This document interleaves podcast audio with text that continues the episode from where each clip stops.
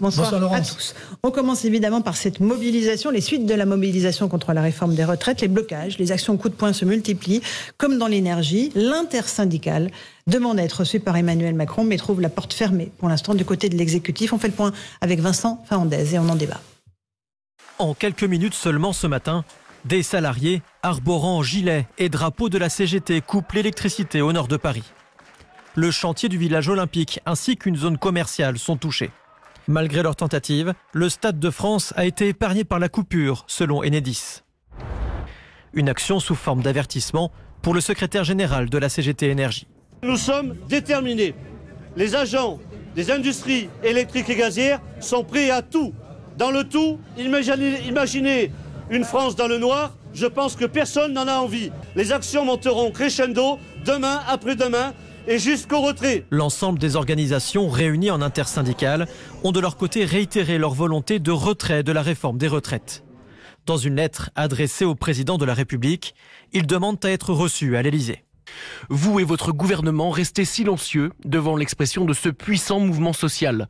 Pour nos organisations, cette absence de réponse constitue un grave problème démocratique. Il conduit immanquablement à une situation qui pourrait devenir explosive.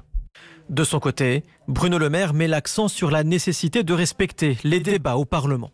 Maintenant, c'est le temps du Parlement. C'est-à-dire que c'est aux parlementaires qui représentent le peuple français de prendre les décisions sur cette réforme des retraites. Élément de langage similaire pour Elisabeth Borne, la Première ministre insiste sur les négociations qui ont déjà eu lieu avec les syndicats. Il y a eu trois mois de concertation avec les organisations syndicales et patronales. Comme on est à l'écoute des groupes parlementaires, cette réforme, elle se construit dans la concertation et ça, c'est mon état d'esprit. En attendant la fin de l'examen du texte à la fin du mois, d'autres journées de mobilisation sont prévues les 11 et 15 mars prochains. Fabien Villedieu, vous êtes représentant Sudrail. On entend les mots employés par vos collègues syndicalistes. Nous sommes prêts à tout. Ça va crescendo. La situation est explosive. Euh, le mouvement va se radicaliser dans les prochains jours Bon, J'aime pas trop ce mot, mais en tout cas, il va se durcir. Voilà, on a eu euh, une mobilisation qui a commencé le 19 janvier, et c'est vrai que si on avait vu les images qu'on voit aujourd'hui le 19 janvier, ça serait pas, ça aurait paru un petit peu décalé. Sauf que voilà, ça fait un mois et demi qu'on fait euh, des mobilisations, qu'on fait des grèves de 24 heures, qu'on fait euh, des manifestations pacifistes, et au bout d'un mois et demi, bah, rien ne bouge, et on se rapproche de l'échéance. Eh ben, qu'est-ce qui se passe là? Il y a effectivement un durcissement de la mobilisation. Alors à la SNCF, ça prend la forme d'une grève reconductible.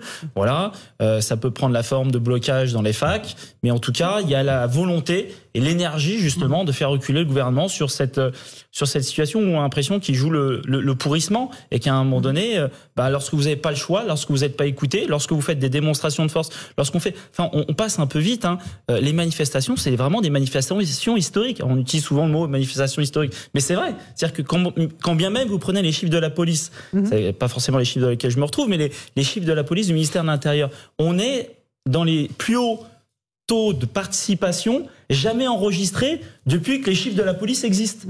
J'ai regardé, depuis 40 ans, il n'y a jamais eu autant de personnes enregistrées par la police. Donc à un moment donné, si vous n'écoutez pas les gens au bout d'un mois et demi de mobilisation avec un front syndical unitaire, avec un front syndical qui va de la CFTC à Solidaire, qui est assez large avec toutes ces différences, eh ben qu'est-ce qui se passe? Logiquement, au bout d'un mois et demi, il y a un durcissement de la mobilisation, surtout lorsqu'on se rapproche de l'échéance. Charles Consigny, on entend euh, cette euh, tension euh, du côté des syndicats. Il demande d'être reçu par Emmanuel Macron, qui dit pas question. C'est du ressort, même pas de la première ministre, du ministre du Travail.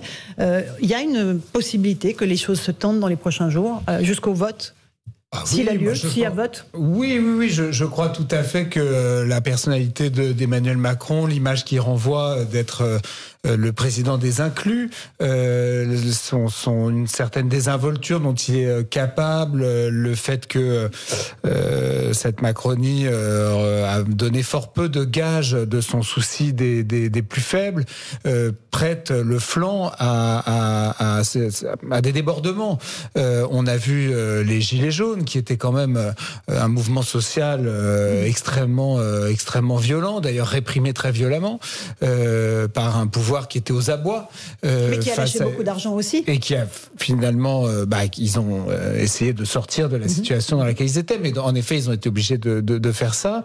Et, et, et, donc, moi, je pense que les mêmes causes peuvent produire les mêmes effets. C'est-à-dire que, d'autant que je, je, je, les trouve hypocrites, moi, dans leur manière de présenter cette réforme. C'est-à-dire dire que c'est une réforme de gauche, dire que c'est un progrès, euh, euh, c'est faux.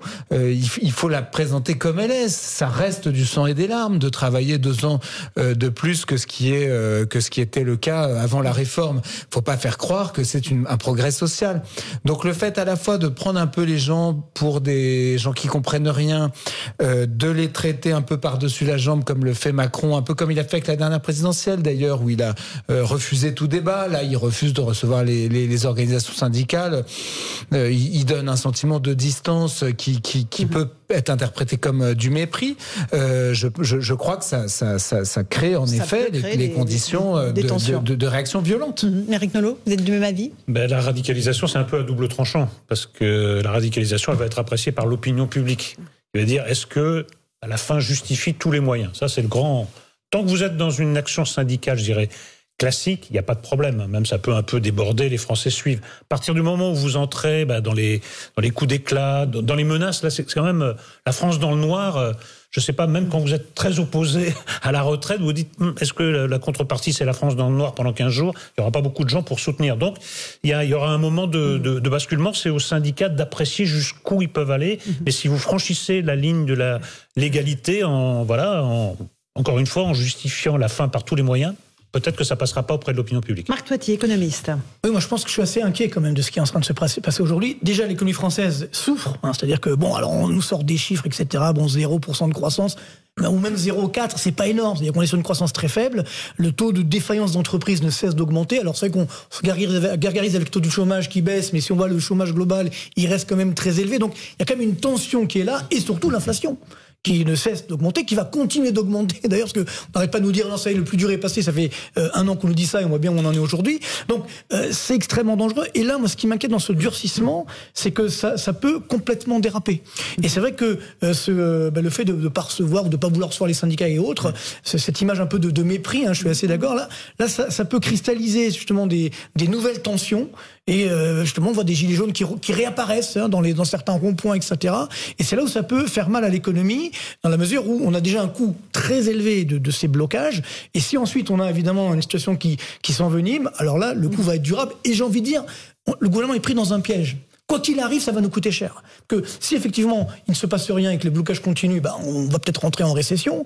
Et puis si le, gouvernement enlève effectivement cette réforme des retraites, on va, de toute façon. Et ça ne sera pas de la faute des blocages. Ah non, non, bien sûr que non. non alors ça dépend parce qu'on ne sait jamais. Bon, ça, bon, la faute des blocages. Ça, ça, va aggraver, mais quand même, encore une fois. Mais toujours est-il que si jamais il enlève cette réforme des retraites, alors là il y aura une autre, un autre type de sanction, c'est-à-dire que, eh bien, euh, comme on sait très bien que nous sommes surendettés, eh bien tous, tous ceux qui financent notre dette publique vont demander des taux d'intérêt plus élevés parce que ça va être ça à notre crédibilité. et si les taux d'intérêt hein. augmentent, ça casse l'activité, ça casse l'investissement, la consommation. Et donc, finalement, on va vivre, il faut le dire, je pense qu'il faut prévenir les Français, il faut arrêter le, le déni de réalité en disant tout va bien dans le meilleur des mondes. Une situation aujourd'hui, on va vivre quelques mois compliqué pour l'économie française. Et, notamment l'inflation. Un tout petit mot, Jean-Sébastien, avant la C'est pour ça que cette réforme n'a pas de sens en soi. Il, faut il aurait fallu l'intégrer dans une réflexion globale sur les finances publiques. Quand vous voulez gérer un déficit à, alors on ne sait même plus, un jour c'est 18 milliards, le lendemain 13 milliards, euh, peut-être 5, Olivier Dussopt qui dit on ne sait même pas si ça fera des économies. Bref, et que vous avez l'année dernière 165 milliards, 165 milliards de déficit sur 508 milliards de dépenses de l'État, vous voyez bien que le sujet, il n'est pas là-dessus. Il y a un sujet sur euh, l'enjeu démographique, il y a un sujet sur euh, la place du travail, l'emploi des seniors, etc. Mais si vous raisonnez en termes de finances publiques, de soutenabilité de la trajectoire des finances publiques françaises, c'est totalement idiot de s'être engagé. C'est vraiment un truc de technocrate. Ça n'est pas une réforme de gauche, certainement, mais c'est certainement pas non plus une réforme de droite. Parce qu'une réforme de droite, elle aurait intégré la liberté serait préoccupée. Non, mais elle se serait préoccupée de croissance justement. Et là, c'est juste un truc de technocrate qui regarde un tableur Excel, je fais varier tel truc, ça fait tel résultat. Et voilà, en ignorant la réalité de la vie je peux que valider. Fait y a des Petite pause. On continue ce débat dans un instant. On parlera euh, des blocages, des pénuries d'essence et aussi de l'inflation. À tout de suite. Europe 1, Punchline. Laurence Ferrari.